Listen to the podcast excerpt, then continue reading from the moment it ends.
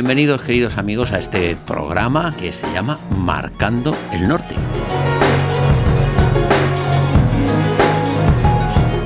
Porque hay cuatro puntos cardinales. El sur, el este, el oeste y el norte.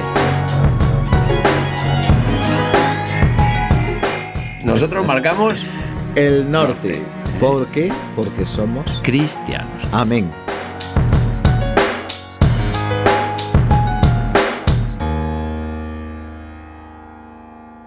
Bienvenidos queridos amigos a una nueva edición de este programa que se llama Marcando el Norte.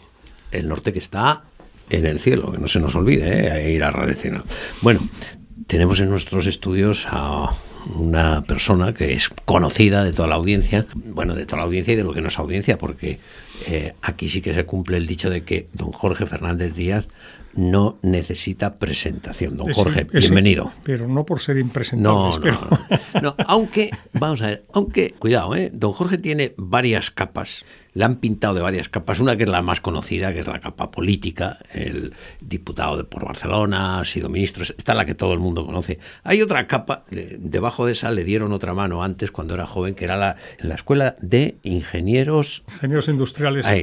es ingeniero, o sea, esa capa ya es desconocida. Pero aquí está porque debajo de esa capa está la capa del historiador. Porque yo, yo sostengo que don Jorge es un historiador pintado de ingeniero y de político. Y entonces aquí demostró, además le reto a que, a que lo desmientan, lo demostró en la serie de Fátima. Que, tiene una madera de historiadora y, que interpreta los hechos. Y claro, no nos podíamos perder su intervención con un motivo que estamos celebrando, que es el centenario de la consagración de España al corazón de Jesús. ¿Qué es eso de la consagración? ¿Qué es eso y cuándo fue? Bueno, muy buenas y muchas gracias. Bien hallado, como ha dicho, bienvenido a Marcando el Norte, ¿no? Pues...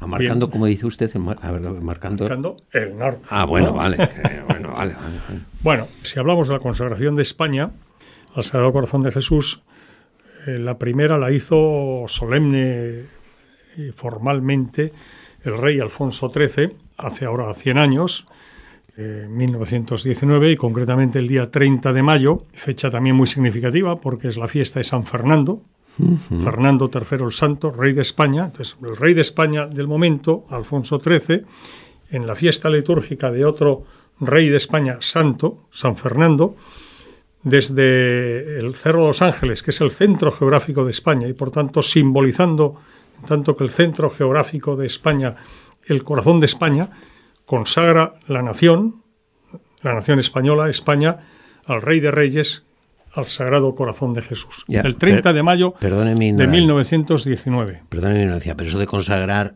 no es oficio propio de un obispo. Vamos a ver, usted, usted, dice que lo, que lo consagra el rey. Sí, el rey consagra España. Lo que no puede hacer el rey es consagrar la Iglesia de España porque eso sería, en fin, misión en todo caso o potestad de los obispos, de la autoridad eclesiástica correspondiente o de las autoridades correspondientes de la Iglesia, ¿no? En su contrario, tampoco, recíprocamente, tampoco podría, stricto sensu, ¿no?, efectuar una consagración de la nación la autoridad eclesiástica. ¿eh? Mm, eh, mm. otra cosa es que, pues, lógicamente, no, formalmente no sería la consagración, en todo caso sería, y, se hace cada día, rezas por el bien de la patria, por el bien de la nación, es, es Pero no es lo mismo rezar por o que hacer formalmente la consagración. Démonos cuenta que esto, por ejemplo, cuando Santa Margarita María Lacoc, ya hablaremos de ello, ¿no? Sí, sí. En el siglo XVII, para el lemonial, recibe las revelaciones del Sagrado Corazón de Jesús. ¿Qué le pide? Que el rey de Francia, que era Luis XIV, consagre Francia a su Sagrado Corazón. ¿Y por qué el rey? Porque lo que quería el Sagrado Corazón era que Francia fuera consagrada a su Sagrado El rey, no el obispo de París. Exactamente, el rey. Teniendo en cuenta además que en el siglo XVII, cuando son esas revelaciones, segunda mitad del siglo XVII, ¿no? en Parelemonial, pues eh, estamos en la época todavía de la monarquía absoluta, por tanto que la soberanía nacional radicaba en la persona del rey, que era soberano, pues consagrado el rey, queda consagrada la nación. Fijémonos que luego cuando el Inmaculado Corazón de María en Fátima pedirá la consagración a su inmaculado corazón, pide que lo haga el Papa. Por tanto, ahí lo que pide es que el Papa, por tanto, quien tiene la potestad sobre la Iglesia Católica Universal, consagre la Iglesia al Inmaculado Corazón de María. Y la Virgen, como madre de la Iglesia, cambio, permítaseme la expresión, Vale, vale.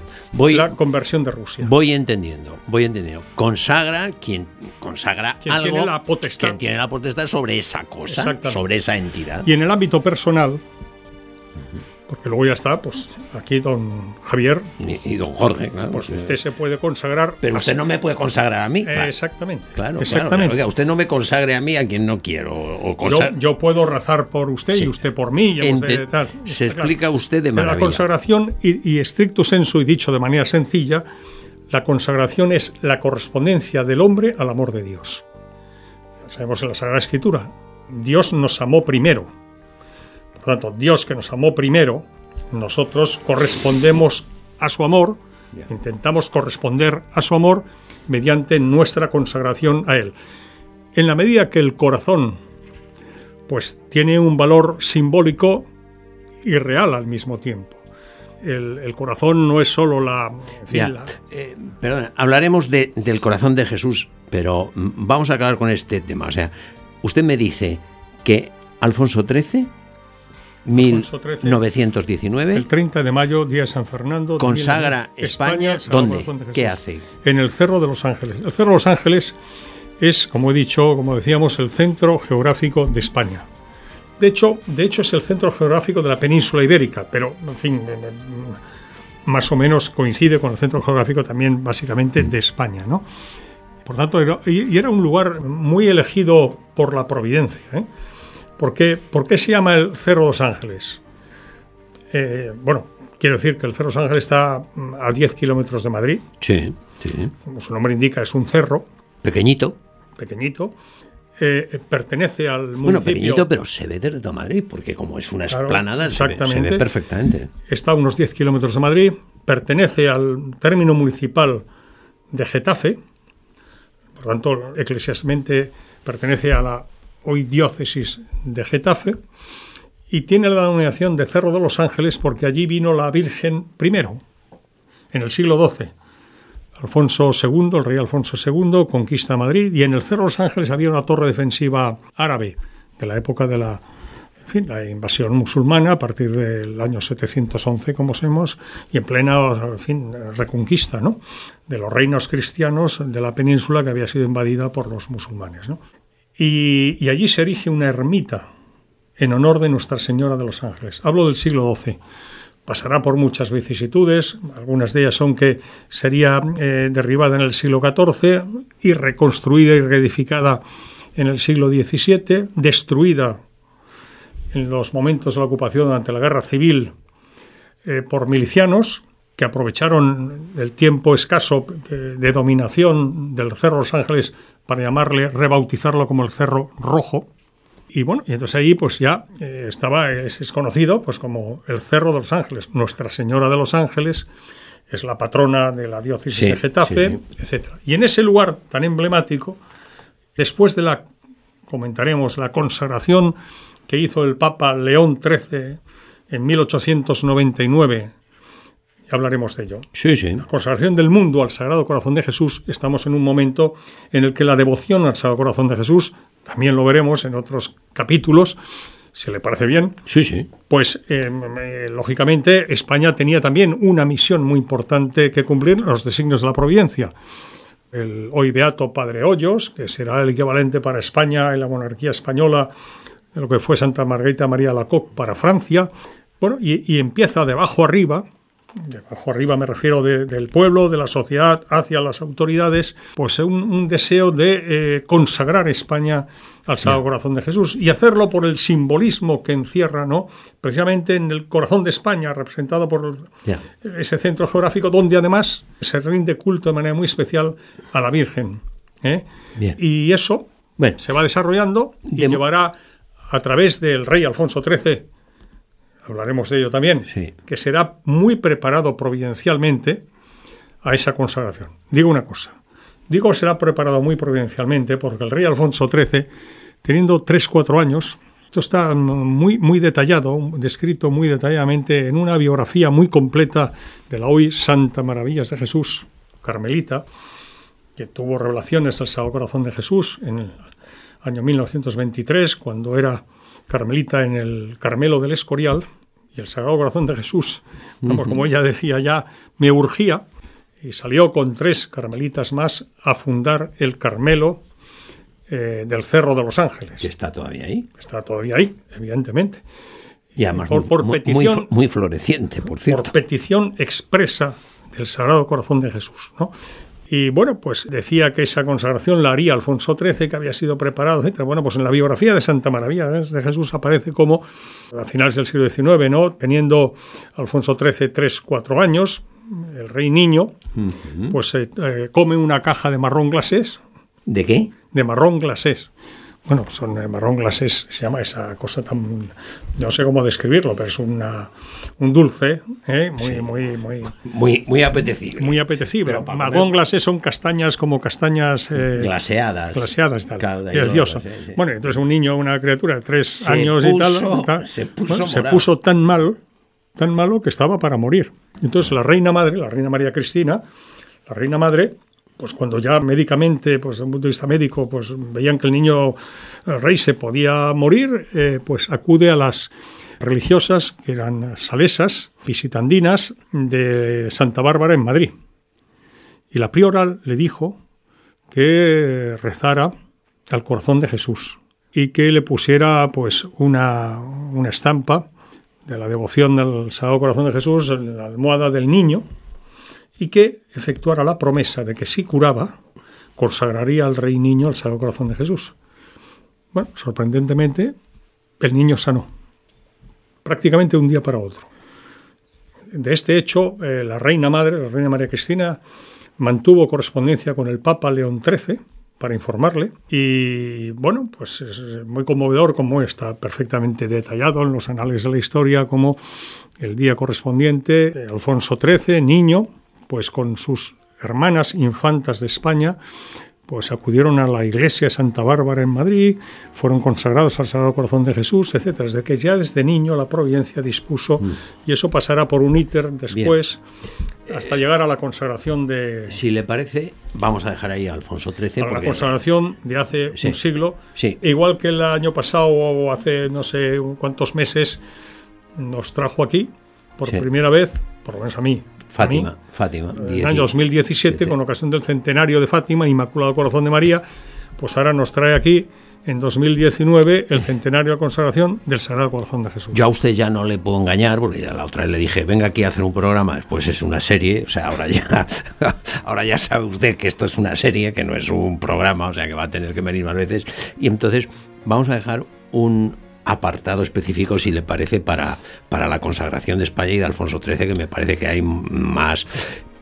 Y entonces me gustaría irme a los antecedentes, que nos explicara usted bien qué es eso del corazón de Jesús, cuándo empieza eso, eh, si eso es una cosa de la época del siglo XVII, como dice usted, o que ha citado usted, o, o qué es el corazón de Jesús. Bueno, el corazón de Jesús es un corazón humano de la segunda persona la Santísima Trinidad, el Verbo encarnado, Jesucristo, verdadero Dios y verdadero hombre, en tanto que verdadero hombre tiene corazón de hombre. Y como corazón de hombre, en el corazón, no como, como un órgano del cuerpo humano que tiene por misión el bombeo de la sangre, en fin, no en lo meramente fisiológico, sino está representada la integridad del ser. Cuando claro. hablamos, esto me ha llegado al corazón, ¿qué queremos sí. expresar? Que es algo que, que te ha impactado especialmente. Tengo una corazonada. Tengo una corazonada, efectivamente. O sea, en el corazón está representada, de alguna manera, la integridad del ser, la totalidad del ser, espiritual y corporalmente, ¿no? Y en el corazón, a su vez, pues es, se representa también el amor. El amor. Pues el corazón pues, eh, pues en fin, es el corazón y por eso es el amor, ¿no? Entonces, Dios es amor. San Juan Evangelista. Dios es amor.